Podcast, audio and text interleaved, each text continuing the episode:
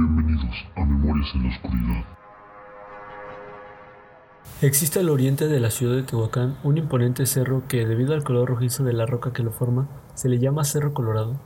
Este cerro ha sido clave en la historia de la ciudad, pues se dice que en épocas prehispánicas tenía en su cima un teopán, templo, además de servir como fortaleza natural contra incursiones bélicas de poblaciones vecinas.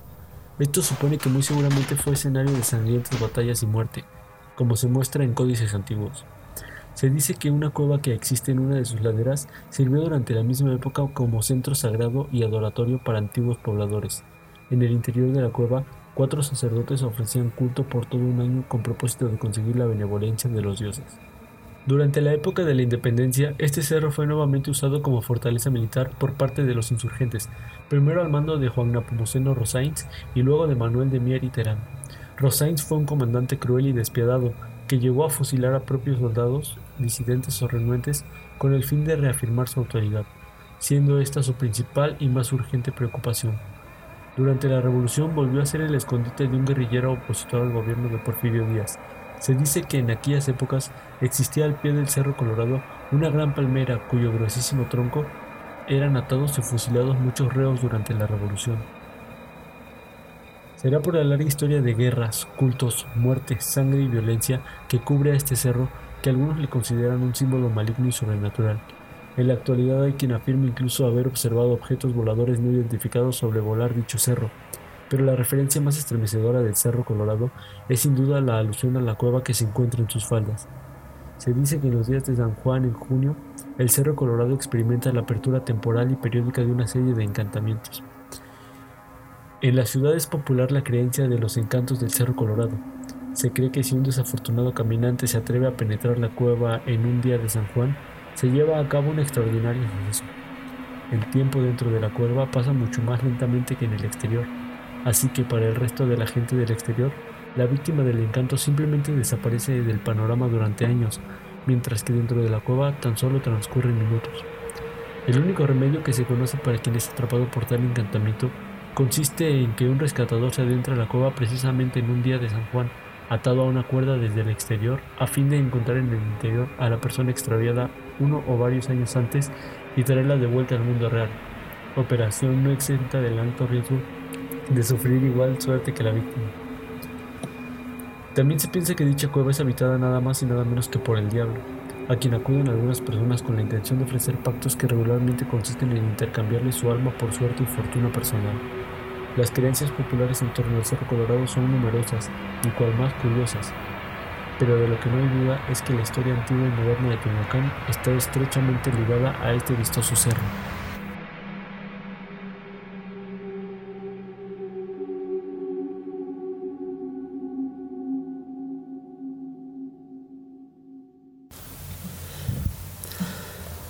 Las leyendas respecto al Cerro Colorado son bastante, bastante interesantes, terroríficas y pues hay muchas leyendas como pues vivimos aquí en Tehuacán.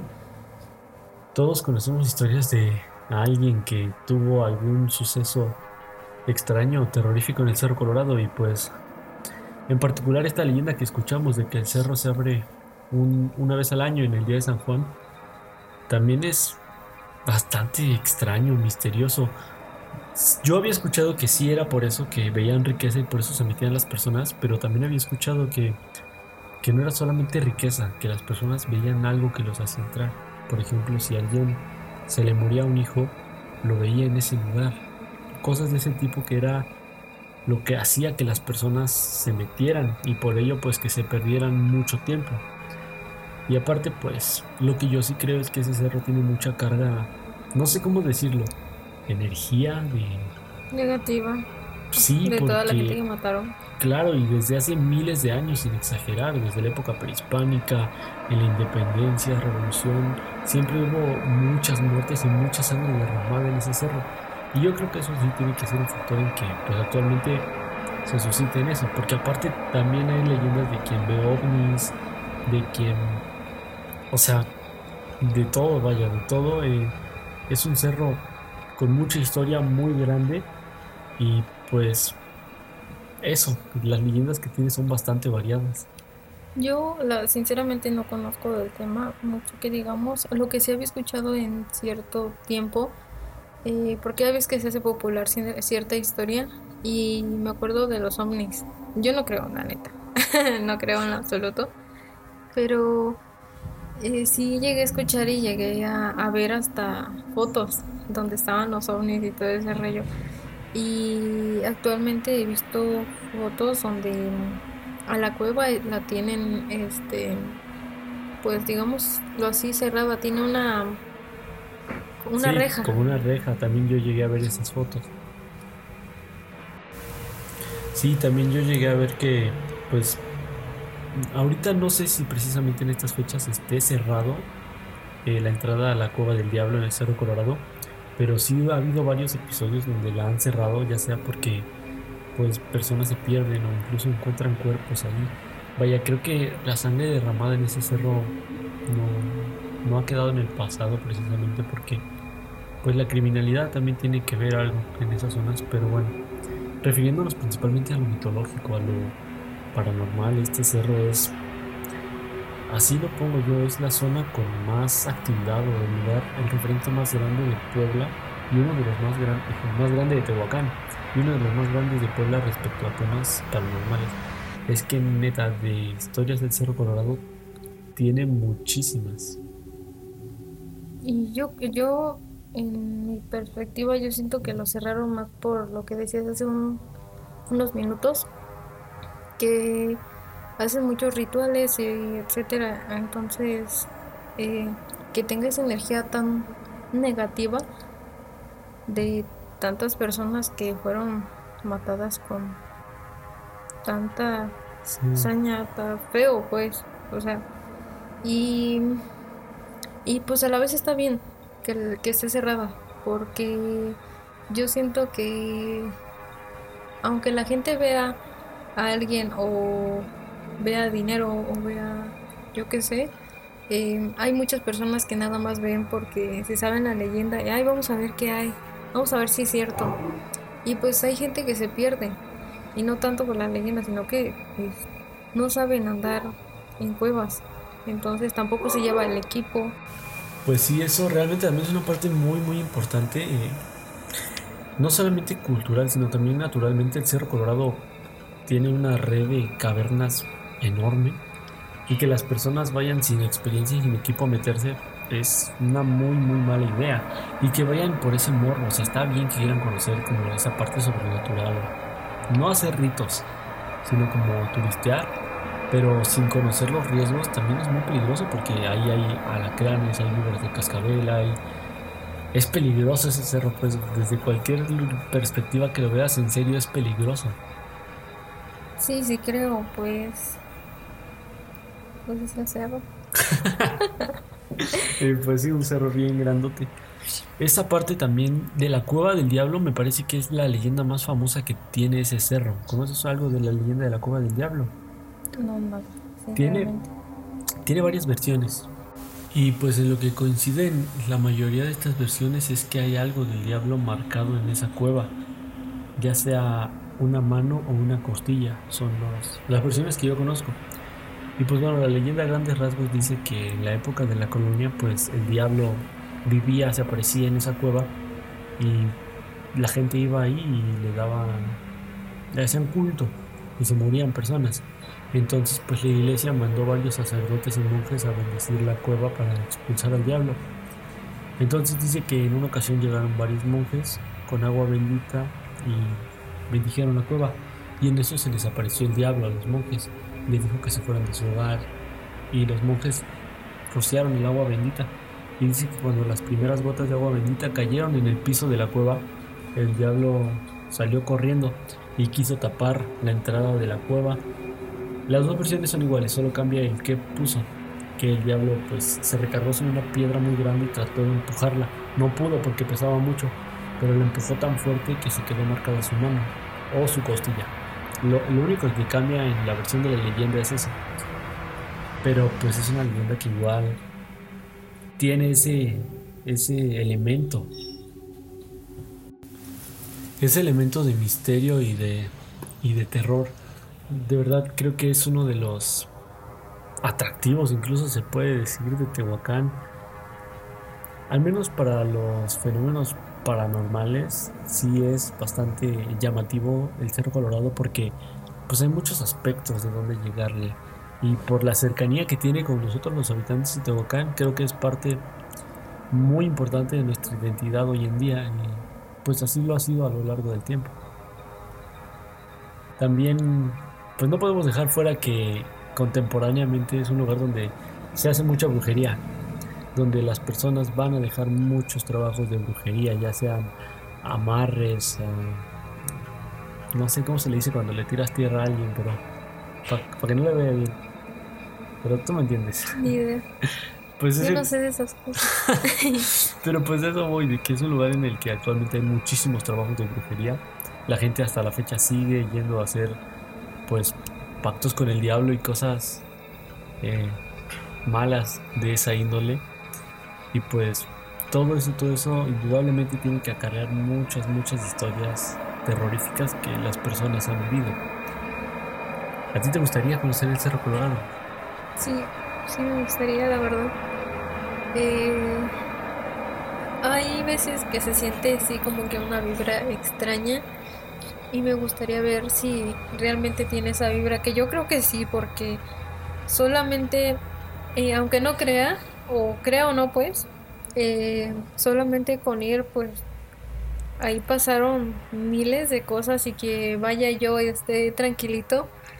eh, me, me va a hacer recordar a, a todo lo que ahora sé, porque si hubiera ido sin saber toda la historia detrás, hace completamente la historia diferente. Y si muchas personas, hasta en cementerios que hemos visto, este, hacen sus amarres y todo ese rollo, con mucho más razón ahí. Yo creo que se lo dedican a o hace o piensan que va a ser más fuerte porque pues ahí habita el diablo según la leyenda. Sí, claro, eso que dices tú es muy importante y muy cierto. Si las personas no conocemos, vamos y podemos estar como si nada, ¿no? Que no creo. La vibra hace sentir pesada, sepas o Ujú. no lo que pasó.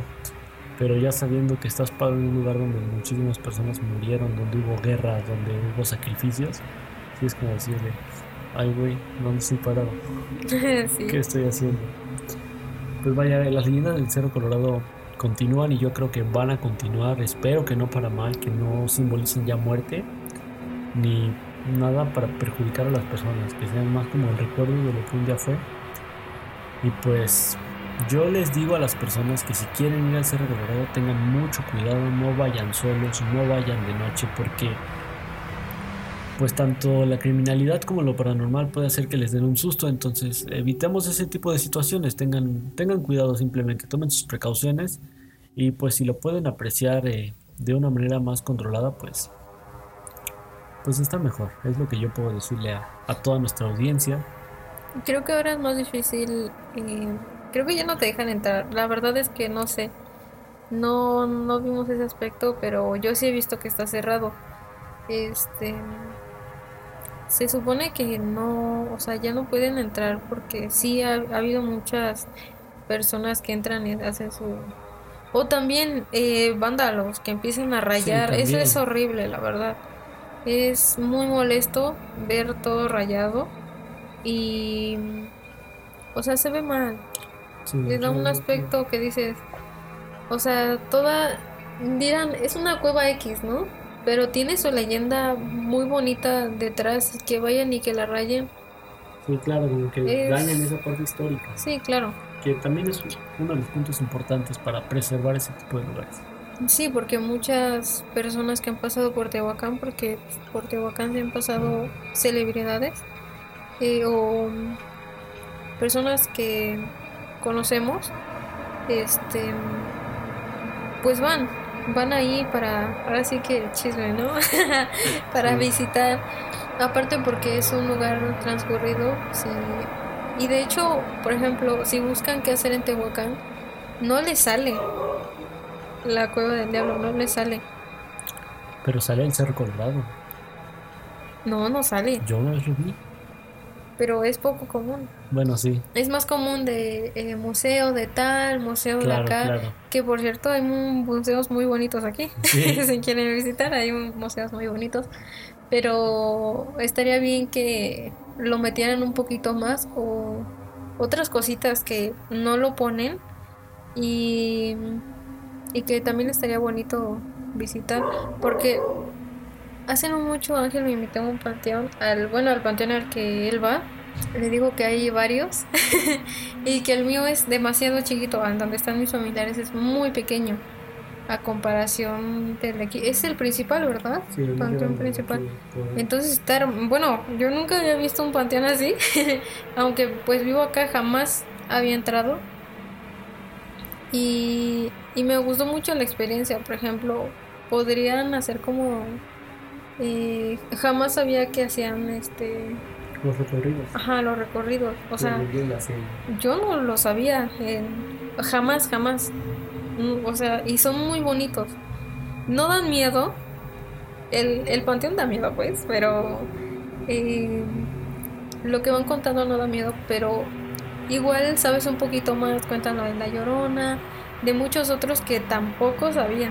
Entonces, están padres y los chicos que hacen esas actuaciones, la verdad que mis respetos son muy, muy buenos. Y pues nada, visiten Tehuacán y igual este si podrían dar un recorrido por el cerrito y por, por el panteón estaría estaría padre porque son cosas que pues no las encuentras a menos que te digan o que haya un habitante de aquí que te diga ve a tal lado o en esta época está este está muy popular que hagas esto o a lo mejor no es muy conocido pero está muy bonito eh, tal cosa entonces Es- pues vengan Creo que es, sería muy bueno que potenciaran eso como un atractivo turístico y siempre con responsabilidad. Yo creo que lo más importante para evitar tragedias y accidentes es que sea con respeto y con conocimiento. Estaría muy bien que hicieran como grupos de excursión, que fueran con un guía, que no se metieran a zonas peligrosas, que respetaran la fauna, la cultura, que no vandalizaran. Sería como el- lo ideal que le podría pasar. y con seguridad porque Y con seguridad, principalmente, ¿no? La seguridad de las personas es lo más, lo más importante. Y bueno, eso fue todo por esta ocasión. Una plática que me gustó mucho porque lo sentí muy presente, muy cercano. El Cerro Colorado es parte de nuestra identidad y me dio mucho gusto hablar de ella. Y pues bueno, la siguiente semana estaremos hablando de, de más leyendas. Creo que están, tenemos varias en puerta, tanto que podríamos elegir cuál, cuál hablar. Pero por esta ocasión ha sido todo. Espero que hayan disfrutado de esta plática y nos escuchamos la siguiente semana. si quieren escuchar otro una historia que ustedes se sepan mexicana o no pues bienvenidos a los comentarios y pues nos vemos la próxima Bye. Bye.